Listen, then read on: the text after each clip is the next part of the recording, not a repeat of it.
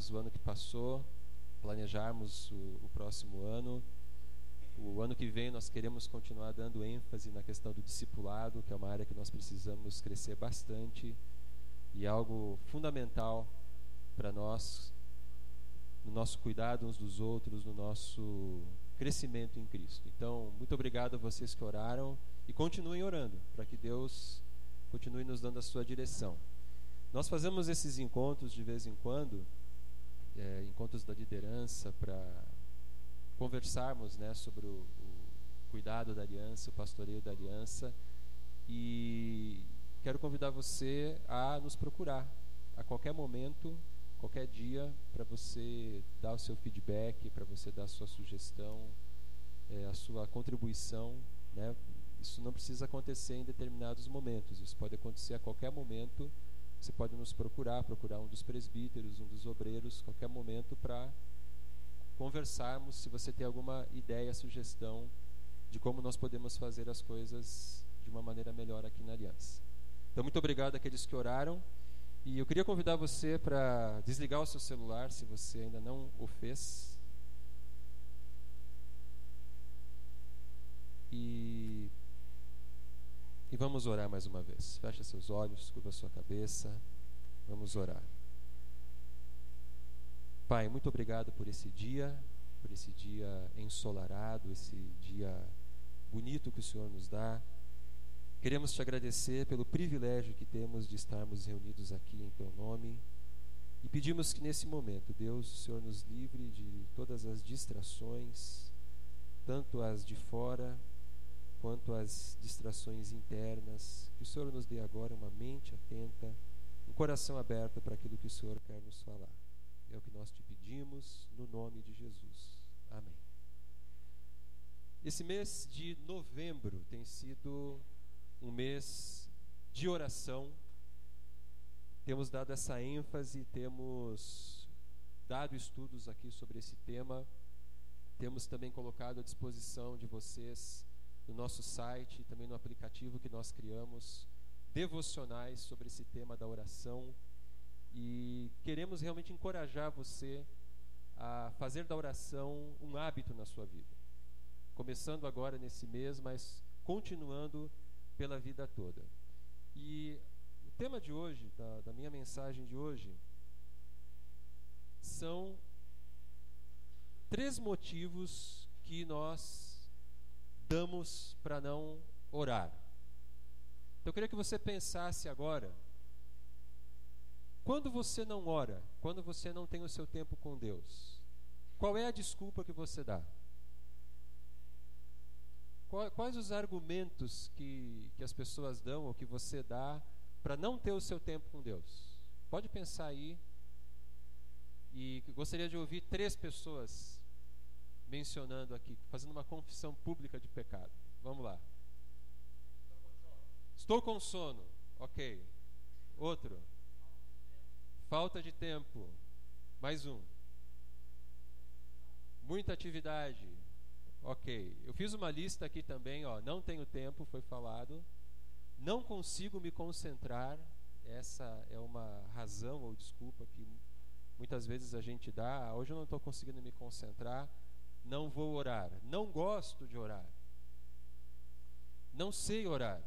Então, se você não sabe orar, é, conversa aí com o seu discipulador, ouça a primeira mensagem da série que nós é, demos aí várias, um roteiro de como você pode orar. Bem prático e bem simples. Não sei falar bonito. Tem pessoas que acham que quando você chega na presença de Deus, você tem que usar termos pomposos, né? Ó oh, grande arquiteto do universo, chego-vos à vossa presença neste seu beneplácito, sei lá. Tem que usar umas palavras difíceis e não é nada disso. Oração é a gente falar com o coração. Orar é para pessoas espirituais. Eu sou muito pecador. Tenho vergonha de pedir coisas para Deus porque faço muito pouco para Ele.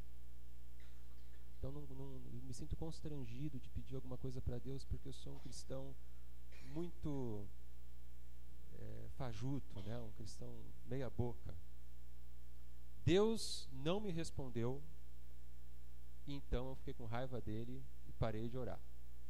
Talvez você não diga de uma maneira tão tosca assim, mas é isso que aconteceu. Eu orei, pedi coisas que para mim eram muito importantes, Deus não me respondeu, eu parei de orar. Um dos bloqueios para a nossa oração, para o hábito da oração, pode ser exatamente esse. É, nós vamos reunindo uma série de motivos, de desculpas, de argumentos. Por que, que eu não vou orar? Eu gostaria de hoje falar sobre três deles. Orar é para pessoas espirituais, mas eu sou muito pecador. Tenho vergonha de pedir coisas para Deus, porque faço muito pouco para Ele. Deus não me respondeu, então parei de orar. Hoje eu quero falar sobre essas três desculpas que nós damos. Então vamos para a primeira delas, primeiro motivo para não orar, é o motivo errado, é esse então. Eu não oro porque orar é para pessoas espirituais e eu sou muito pecador. Esse é o argumento do diabo. O diabo quer que você realmente acredite que você é um tremendo pecador e porque você é um pecador, você a sua oração não pode chegar até Deus. A oração é algo para pessoas especiais, é algo para pessoas, entre aspas, espirituais. Quase dizendo que a oração é algo para pessoas que têm uma espécie de dom, uma espécie de dom da oração. A oração não é para mim. E realmente, todos nós somos pecadores. Todos nós desagradamos a Deus por causa do nosso pecado, mas nós precisamos nos lembrar que o Novo Testamento ensina que todos nós somos santos. Se você creu em Jesus, se você se tornou filho de Deus, o Novo Testamento diz que você agora é um pecador, sim, mas você foi santificado. E a palavra santo significa aquele que foi separado para servir a Deus. Da mesma maneira como nós somos pecadores, nós somos também santificados. Todos nós somos chamados para servir a Cristo. E o que a Bíblia ensina é que a prática da oração não é para uns poucos espirituais, mas para todo o povo de Deus. A prática da oração é para todos nós. É para o cristão mais simples, é para o cristão é, mais novo na fé, é para o cristão que menos formação tem. É para todos nós, não é para algumas pessoas especiais. Eu gostaria de olhar com vocês esse texto aqui do Salmo 66, de 18 a 20, ele está projetado aqui. Vamos ler juntos esse texto? Gostaria que todos vocês lessem comigo. Vamos lá. Se eu acalentasse o pecado no coração, o Senhor não me ouviria. Mas Deus me ouviu, deu atenção à oração que lhe dirigi. Louvado seja Deus, que não rejeitou a minha oração, nem afastou de mim o seu amor. Então, esse texto diz duas coisas. Primeiro, que Deus responde às nossas orações. Lá no final ele diz: Olha, Louvado seja Deus que não rejeitou a minha oração, nem afastou de mim o seu amor. Mas outra coisa que o texto diz é que existe uma situação na qual Deus não ouve as nossas orações. E que situação é essa? O que, que diz o texto? Se eu acalentasse o pecado no coração, o Senhor não me ouviria. O que, que significa acalentar o pecado no coração? Acalentar é você pegar uma criança, colocar ela no colo e ninar a criança. Acalentar é você gostar de algo, é você tratar aquilo como uma coisa que, que, que tem valor para você. E o que o texto está dizendo para nós é que se nós temos pecados de estimação, se nós vivemos em pecado, se nós escolhemos desobedecer a Deus, Deus não ouve as nossas orações. Então, o pecado, ele pode ser um acidente ou pode ser um hábito. O pecado na nossa vida, ele pode ser um acidente de percurso ou um hábito deliberado. Quando que o pecado é um acidente de percurso? Eu quero obedecer a Deus, eu quero viver para Deus, eu quero fazer a vontade de Deus, eu leio a palavra de Deus, eu busco, eu procuro corrigir aquelas coisas na minha vida que não agradam a Deus. E eu vou vivendo a minha vida dessa maneira, dia após dia. Mas como eu sou pecador, inevitavelmente eu vou acabar pecando. Mas o pecado, ele é um acidente de percurso na minha vida. Não é algo que eu busco, é algo que acontece. O que é um hábito deliberado? Um hábito deliberado é algo que eu decido fazer. É um estilo de vida.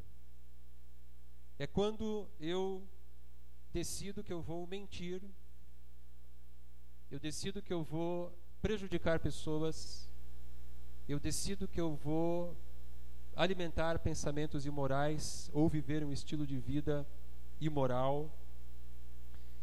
É quando eu decido fazer coisas que são claramente contrárias à vontade de Deus e eu não estou disposto a abrir mão disso. A palavra de Deus diz para fazer desse jeito, mas eu digo não, eu vou fazer do meu jeito.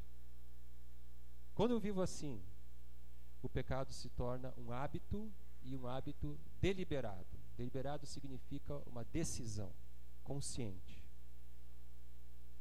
Quando o pecado é um hábito deliberado na minha vida, Deus não ouve as minhas orações. O pecado precisa ser um acidente na vida do cristão. E a pergunta que eu tenho para você e para mim é essa: O pecado é um acidente de percurso ou o pecado é um hábito deliberado?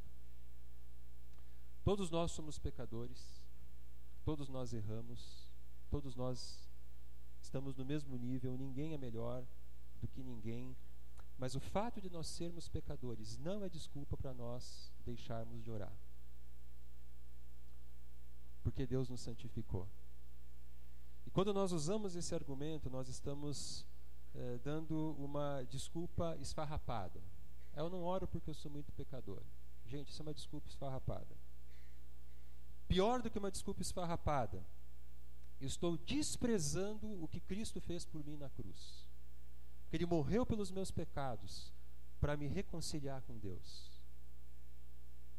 E eu posso viver uma vida de santificação. Ele, ele me deu do seu espírito, o espírito de Deus agora habita em mim. Eu não posso dizer que é impossível vencer, o pecado. É possível vencer o pecado. É possível viver uma vida de santificação. Talvez algumas coisas na nossa vida serão motivo de luta até a nossa morte. Mas nós podemos continuar lutando contra o pecado. Então nós não podemos usar essa desculpa, eu não oro porque eu sou muito pecador. Nós não podemos usar essa desculpa. A prática da oração é para todos os cristãos. Todos nós fomos santificados. A oração e a santificação devem ser coisas normais na vida do cristão. A segunda desculpa que as pessoas dão para não orar é essa. Eu tenho vergonha de pedir coisas para Deus porque eu faço muito pouco para Deus. Quem encara a oração dessa maneira tem uma visão distorcida de Deus e da vida cristã.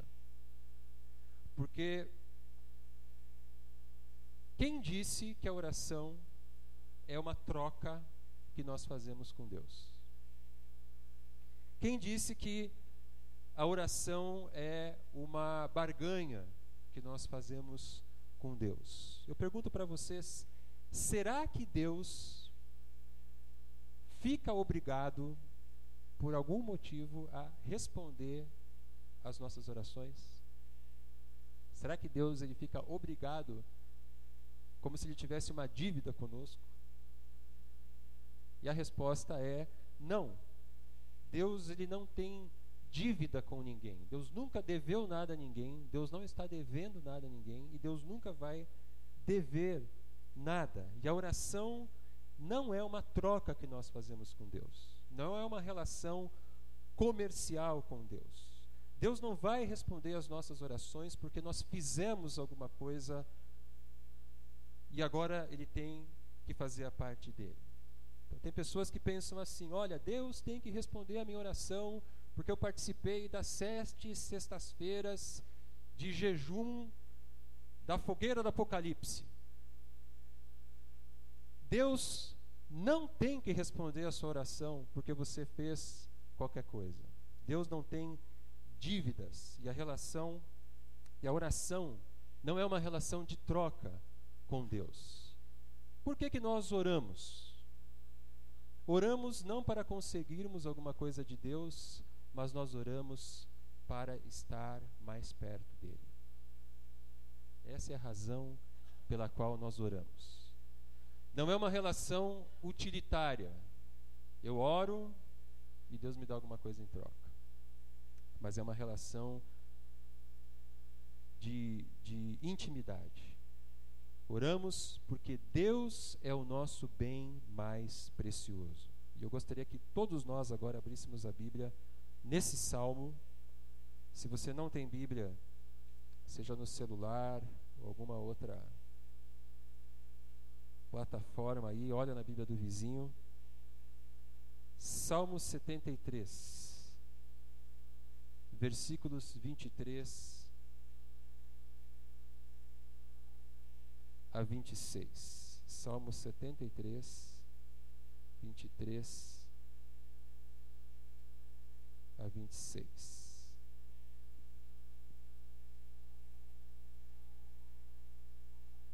Todos acharam? Então vamos ler. Salmo 73, 23. Contudo, sempre estou contigo. Tomas a minha mão direita e me sustentas. Tu me diriges com o teu conselho, e depois me receberás com honras. A quem tenho nos céus senão a ti? E na terra nada mais desejo, além de estar junto a ti. Versículo 25, mais uma vez. Até o 26, né? Desculpa, eu vou ler o 26. O meu corpo e o meu coração poderão fraquejar, mas Deus é a força do meu coração e a minha herança para sempre. Olha o versículo 25 mais uma vez. A quem tenho nos céus, senão a ti, e na terra nada mais desejo, além de estar junto a ti. Será que nós podemos dizer como salmista? Na terra, nada mais desejo além de estar junto a ti. Outro texto, Gálatas, capítulo 4, versículo 6. Vai agora lá para o Novo Testamento. Todo mundo abrindo a Bíblia lá. Gálatas, capítulo 4, versículo 6.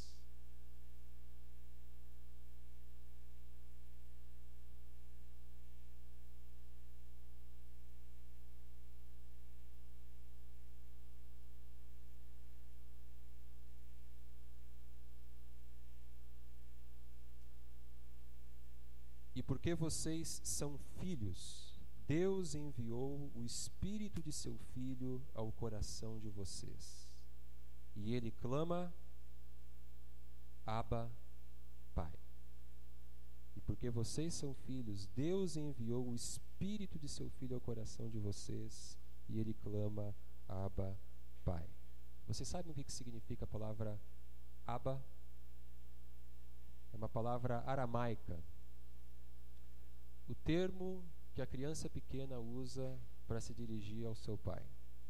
Seria como papai ou paizinho.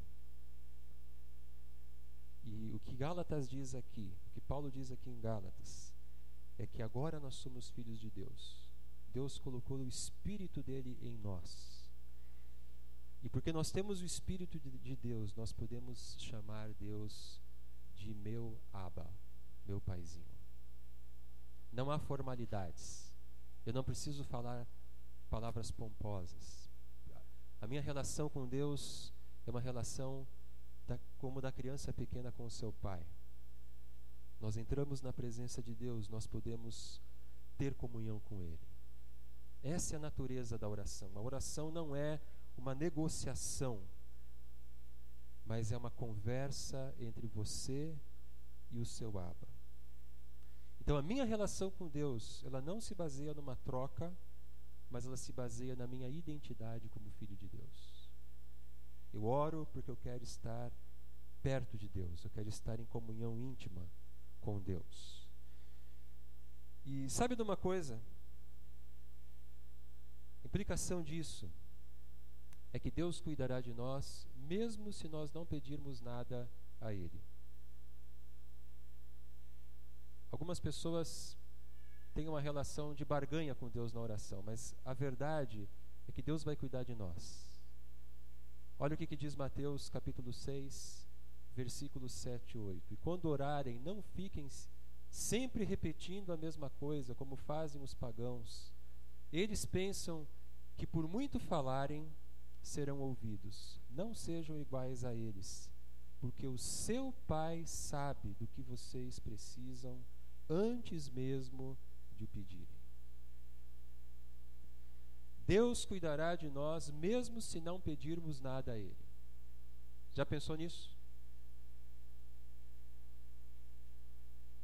Você que tem filhos, você só dava comida para o seu filho quando ele dizia que estava com fome?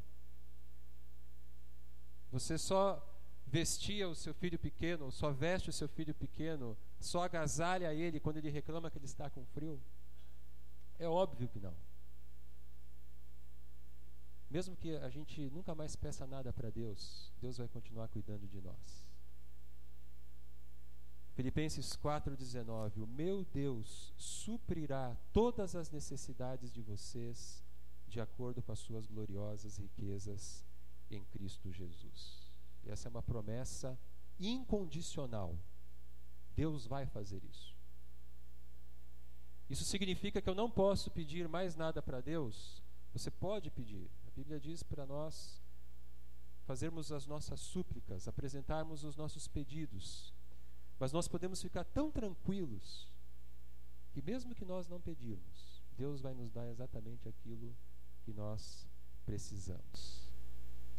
Então, quando a gente diz, olha, eu não oro, eu fico com vergonha de orar, porque eu faço muito pouco para Deus, isso é uma visão distorcida da oração. Oração não é um negócio que nós fazemos com Deus, a oração é o Filho buscando o seu aba.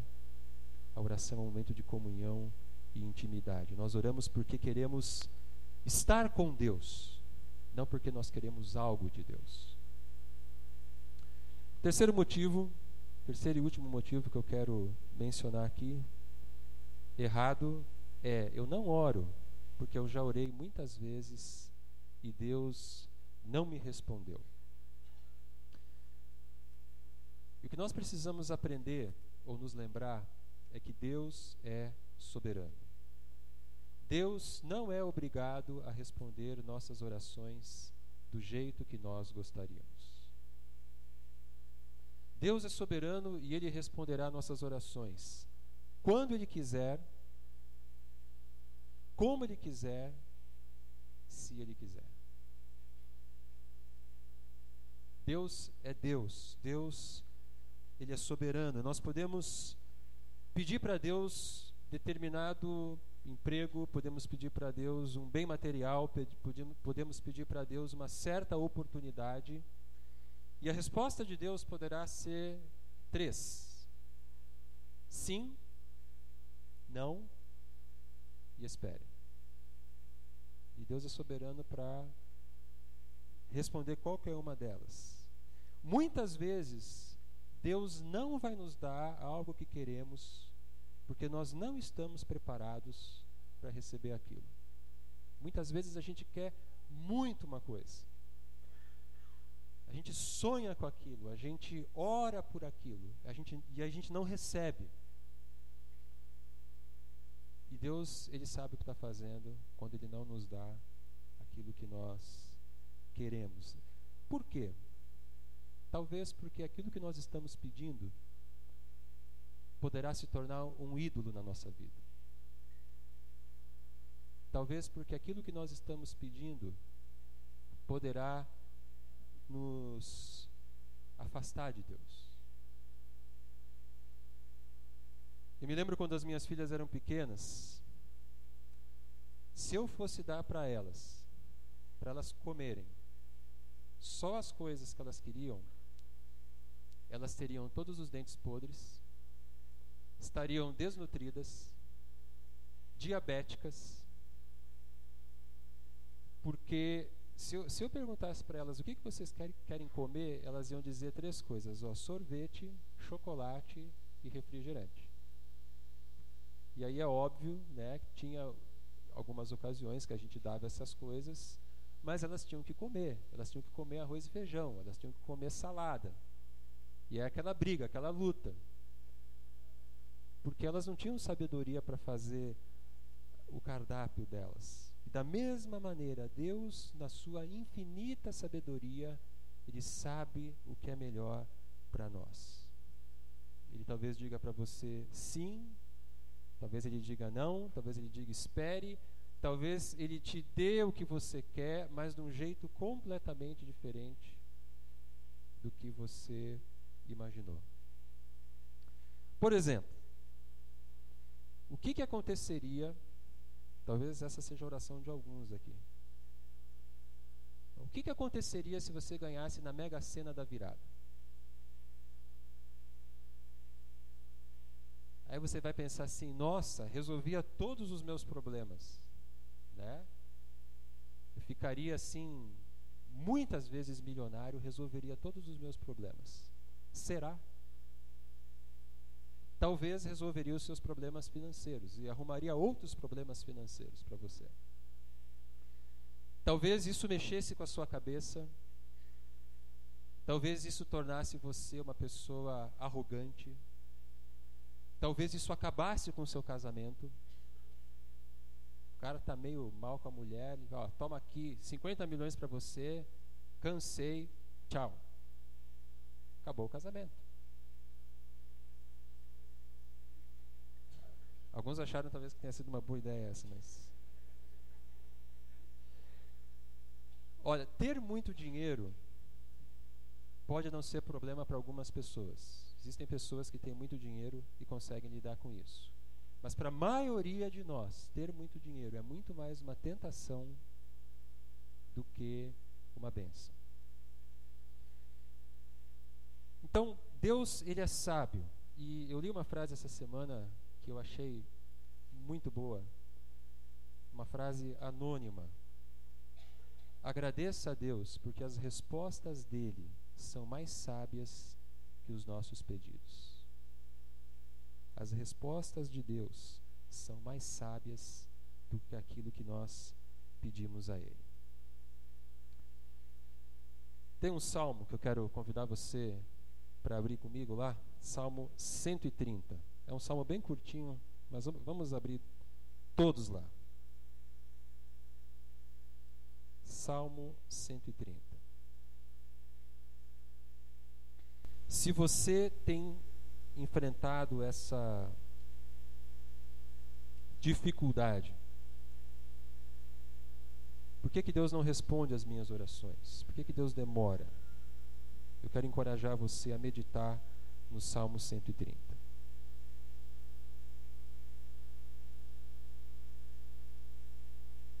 Das profundezas clamo a Ti, Senhor.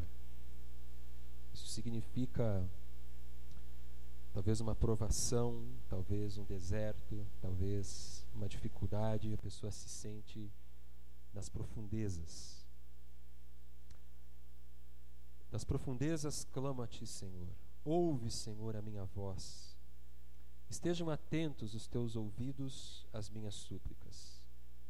Se tu, soberano Senhor, registrasses os pecados, quem escaparia? mas contigo está o perdão para que sejas temido. Espero no Senhor com todo o meu ser, e na Sua palavra ponho a minha esperança. Espero pelo Senhor mais do que as sentinelas pela manhã. Sim, mais do que as sentinelas esperam pela manhã.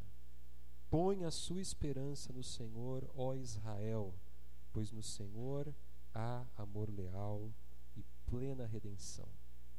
Ele próprio redimirá Israel de todas as suas culpas. Então, olha, olha a preciosidade desse texto.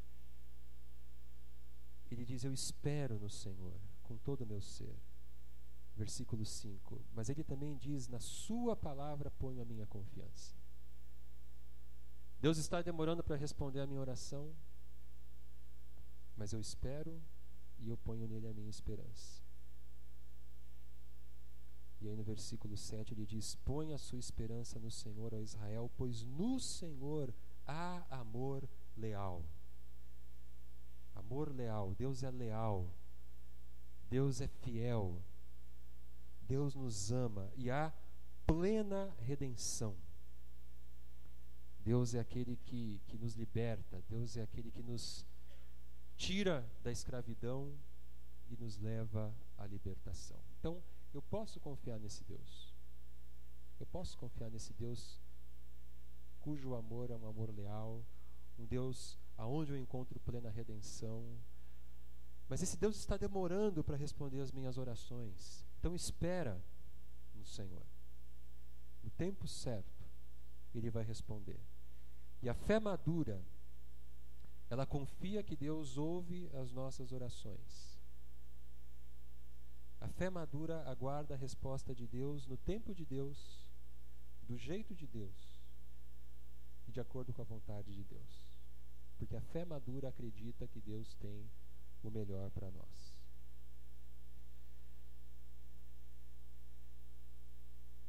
Você tem deixado de orar por causa dessas mentiras? Alguma dessas desculpas que nós vimos hoje é a sua desculpa para não orar? Então, rejeite essas mentiras.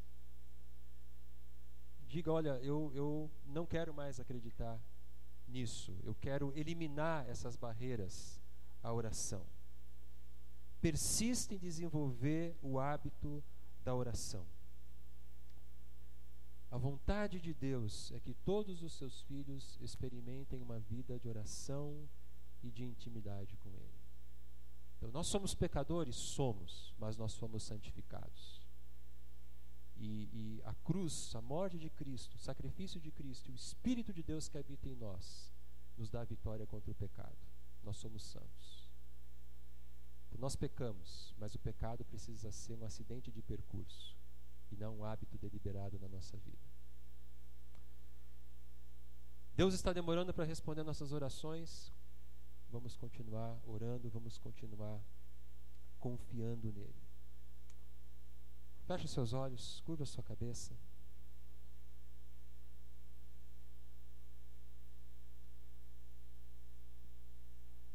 Fala com Deus nesse momento.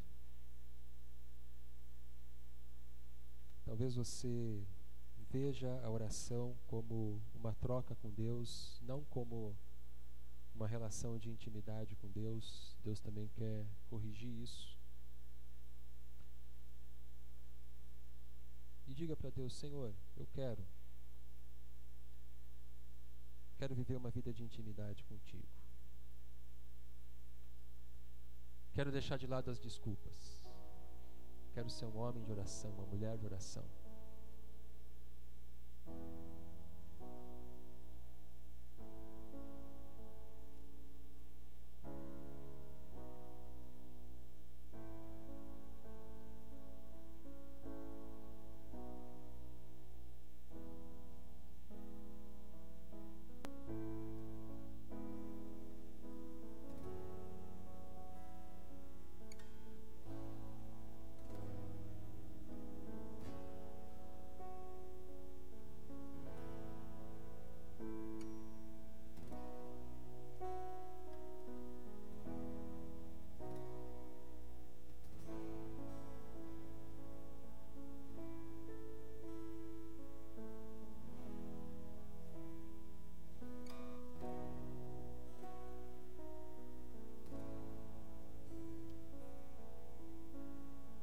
Senhor, tu nos convidas a uma vida de intimidade contigo, a uma vida de oração, uma vida de comunhão. E queremos nesse momento, Pai, te pedir perdão por todas as desculpas que temos dado para não estar contigo. Muitos de nós talvez tivéssemos concepções erradas, ideias erradas sobre a oração. Senhor, vem corrigir isso. E que nós possamos desfrutar desse tesouro precioso que pertence a todo o povo de Deus, que é a oração. Então, Pai, nos liberta dessas mentiras que Satanás muitas vezes planta na nossa mente para que nós desanimemos de te buscar e ajuda-nos, ó Pai. Ajuda-nos a crescer numa vida de oração. É o que nós te pedimos em nome de Jesus. Amém. Vamos ficar de pé, vamos terminar cantando essa última música.